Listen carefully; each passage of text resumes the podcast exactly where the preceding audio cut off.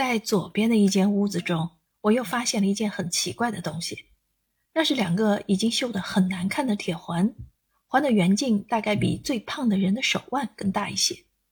这两个环是用两条并不联系着的绳打屋梁上挂下来的，挂的和一个中等身材人的肩膀一样高。那两条绳子原来必然是很粗壮坚实的，现在是已经霉烂了，仿佛只需用手去轻轻一拉，便立即可以断下来的模样。它们中间的距离大约在一尺左右，但是要拉得更阔一些也行，变狭一些也未尝不可，因为它们都不用什么东西拴住的。只是悬空的挂着，我向他们端详了好一会儿，实在想不出它们究竟是一种装饰物还是一种用具。如其是用具，那么做什么用呢？后来我不能忍耐了，便恭恭敬敬地向太后请问。他先朝我很骄傲的一笑，这一笑之间也很明显的表示他对于这件奇怪的东西，因为多看书或多听人家谈论的关系。却已有了真切的认识，于是我就很注意的肃立而待，准备接受他的大教。这东西当然是有它的用处的。他这第一句话总算先给我指示明白，这是一种用具，不是一种装饰品。但要说明它的用处，却非得先到后面去瞧一瞧不可。说着。他就向那看管这社圃的人，也算是一位官员，挥手示意。这人忙抢上几步，走进那后户边去，伸手取掉了门上的栓子，把两扇门一起推开，他自己又侧着身子退了下去。我们的眼前便涌现出一片长方形的空地来，它的尽头离我们所站的地方足有三四十丈路远，对面是一座绝高绝大的石墙。两边种着少许的树森，有几座小房子，想必就是看管这社圃的人的住屋。正中乃是一条五六丈宽阔的不铺石子的甬道，先前必是很平坦的，现在已长着很多的野草了。打距离十多丈路地方起，便有许多的竹竿，高高矮矮的直立着，最高的比一个人高，最低的离地只有半尺的样子。而这些竹竿本身的粗细也各有不同，最粗的比人臂还粗，最细的却只有大拇指那样大。而它们的式样更是奇特到了极点，有的是笔直的，有的是弯曲的，有的是顶上削尖儿的，有的还结着一个圈儿。它们的距离也是绝不一律，从十来丈远近的地方起始，一直到最尽头的那堵白墙过止，远远近近的都有。我们看了，简直莫名其妙，大家只有瞪出了一双眸子发呆的份儿，要问也不知从何问起。这便是剑道，那些竖立着的竹竿，都是练习射箭的人所用的箭靶。于是太后自动给我们解说了：历朝的皇帝和随侍他们行列的近臣。都得常到这里来练习，个人轮流着射，每次连射三箭，而每次又必各自指定一支不同的竹竿做标的物，务求三箭都能射中。大概这些竹竿之中，距离远的，以及太高的、太矮的或弯曲的，便比较不容易射，必须先从近的、直的。不高不低的练起，由易而难，逐渐的进步，以致练习到无论哪一支竹竿都可以接连射中三箭，这个人的箭术便算一到绝顶了。行猎时的成绩无疑是非常优良的了，而他的声名也必将传遍异国，为人所敬仰。我们并没有走上那剑道上去，只是站在门边，不停地张望着。而我们背后那两个用绳子悬空挂着的铁环和这两扇门，大概不过相距三四步路的地位，正对着这个门框的中央。太后便旋过身来，指着这两个铁环说道：“这是专门给初学射箭的人备用的，因为要求射出去的箭能够有准确的方向，第一便不可不讲究射箭的姿势，而要讲究射箭的姿势，又必先注意两条臂膀的部位，既不可太高，更不能太低，也就是必须使那张弓擎得恰到好处。话虽简单，学习起来却委实非常不易，而且又不是教师们口头所能教导的会的，必须本人自己下苦功。要下苦功，这两个悬空的铁环便是一件绝好的辅助品。每个学习弓箭的人，不借重他们是不能希望有进步的。理由是人的肩膀极容易活动。举弓的时候，往往不免太高、太低或偏侧，不能永远保持着适当的位置。于是，一起手学习就用这两个铁环来范住它。先将两手从铁环中穿过去，恰好使他的肩膀给铁环吊起。同时，在旁指导的人更酌量了他的身材的长短。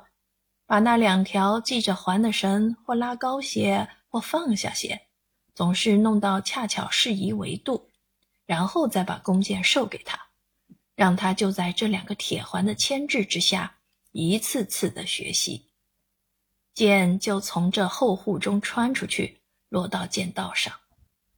最初只是毫无目标的乱射，但求他的姿势能够准确而已。待过相当的时日之后。他的姿势已因久受铁环的束缚而有习惯，成为自然了。这样，他就得脱离了铁环，走上剑道来，专心学习有剑靶的射法了。你们大概都不曾想到，学射还得下这样的苦功。这又是一课我们向来所不曾听到过的新功课。我真不由暗暗的佩服太后的见多识广了。后来他自己告诉我，他所以能够获得这些零星夹杂的知识，全在多看书。可见看书正是一种最良好的习惯。接着，我们又回到了正中的一间小小的便殿上来。太后已准备归坐休息了，忽然又给他瞧见了一头形态很生动的木马，在一个不很明亮的墙角里兀立着。它的大小巨低，和真正的活马一般无二。四条腿像深深的要直在砖土之下，它的背上也有一副手枕的马鞍，鞍上钉着无数的发光的金属铆钉，或许从前也是钉的宝石，后来才调换的。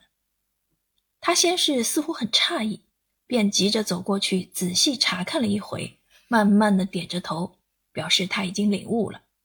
可是我们却还理会不出它的作用来。光绪是始终懒洋洋的，绝不注意。于是太后的话匣子又开了。一个行猎的人所最不可缺少的技能，就是剑术和骑术。关于剑术的学习，方才我们已见过了。现在这匹木马，便是专门供给练习骑术用的。因为骑术中最主要又是不容易学习的。乃是上马的迅速和敏捷。譬如我们遇见了一头野兽，射中了它一箭或两箭，它已经倒在地上了，似乎已经死了。我们便少不得要驰马过去看一看，它却依旧躺着不动。这样，我们总以为是可以下马去剥取它的皮，或把它捆起来带走了。不料才下马。他倒又跳起来了，这时候我们就不能不用最纯熟的身法一跃上马，否则就会中了他的脚技而丧命。所以啊，我们过去的许多领袖时常要到这里来，利用这匹木马练习上马的身法，往往继续不断的练上好几个时辰，累得浑身大汗，才肯歇歇。这又是一节极难得的专门学识，我们听了都觉得很有趣味。无数的视线齐集中在那一头久积成垢、今天才草草打扫过的木马的身上，而太后是格外的洋洋自得了。把从前人这种艰苦勇武的生活，同现在皇宫中的生活来互相比较，真不知道要有多少的差别，几乎使我们不能相信从前的满洲的统治者真能这样的耐苦奋斗。其实倒是一些不假的，不但领袖的人如此，凡宫内所有的一切皇亲国戚、大臣、进士，可说是没有一个。不天天在这种生活中锻炼磨砺着的，到此刻，几百年来的奢侈的中土生活已完全把我们软化了。其实，我们已把这三间小小的宫殿全参观到了，便任由太后领导着走到了外面的广场上去。这一片广场，在从前差不多是天天有人在这里，凭借他的胆气和勇力，跟那些。爪牙犀利的野兽们性命相搏，现在呢，已变成一片全无用处的荒地了。可是场院西边的一带森林却是郁郁苍苍的，更茂盛了。高大的树影在地上晃动着，险些我们怀疑里面将有什么野兽冲出来了。太后抬着头往四面随意眺望了一回，仿佛很感慨地叹了一口气。当我们决定要上这里来之前，太后曾在圣经的宫苑中说过一段关于这一日的纪念史的大略，而且还允许我们在见到了这里的一座森林之后，再把详细的情形告诉我们。现在我们是已经到了这座森林的前面了，于是他的预约也实践了。他说道：“几百年前，我们满洲人还是一个很小的部落呢。”可是那时候的一位领袖啊，却有非常伟大的魄力和勇武的精神。他不能满足于一位酋长的生活，于是他便处心积虑地计划着，要把附近的许多部落一起并吞起来，合为一个坚强富足的国家。他先自埋头苦干，积极地下准备功夫。后来他瞧时机已到了，便突然发动。可是附近的那些部落一时哪里就肯低头降服？因此，猛烈的战争便开始了。勇士的热血和头颅不断在疆场上流着、牺牲着，而每次胜利总是属于我们。眼见我们的土地已逐渐展开了。势力也逐渐扩张了，不料在某一次的出征中，这一位能征惯战的领袖竟中了敌人的脚计，使他和一小部分的战士被围困在像这样一片森林中。那情形的确危险极了，救兵还不知道什么时候可到，敌人的包围是一层层的增加了，但他一些不害怕。始终不曾预备屈服，他决心要继续的奋斗，以至于剩最后的一兵一卒，还是要奋斗。可是到这一天上，他的粮食已快没有了，大家只能把残余的冷饭，采些野生的蔬菜夹着吃下去。第二天，他终于是得救了。后来，我们每一代的统治者为纪念先人的勇武刻苦。不屈不挠的精神起见，到这一天上，总得举行一个特别的仪式。这个仪式是非常简单的，只需吃一些用不曾煮熟的山东椒菜卷起来的冷饭便行了。说着，他就向李莲英做了一个手势。李莲英忙来不及打发一班小太监去捧来了几个很大的石匣。本来这时候已到午饭的时候了，于是我们知道今天的一次午饭将有异味尝到了，但是我们却并不真吃冷饭。太后又给我们解释道：“不过这究竟是一种仪式，我们的意思只在追忆祖德，所以在好久以前早就定下了一个变通的方法，并不真用冷饭。”而用旁的冷食来作为一种替代品。于是我们都忙着要瞧那石匣里面究竟装的什么东西。待打开来一瞧，原来是好几碟已经洗净而不曾煮过的山东生菜，它们的叶子都很扩大，颜色又白嫩，想来滋味是不会错的。另外还有几碟肉酱。太后第一个先自取起了一叶生菜，又吩咐张德把那肉酱端起来，让他自己捡了一些放在菜上，用手指卷成了圆筒形的一卷，慢慢的咀嚼着。我们都已瞧得很眼红了。待到他说了一声“你们也吃吧”，便急急动手，来不及的张口大嚼。啊，那滋味真是好极了。生菜既肥嫩，而那肉酱中又因有鸡肉和鸽子肉和着的缘故，真比任何一种肉酱的滋味更鲜。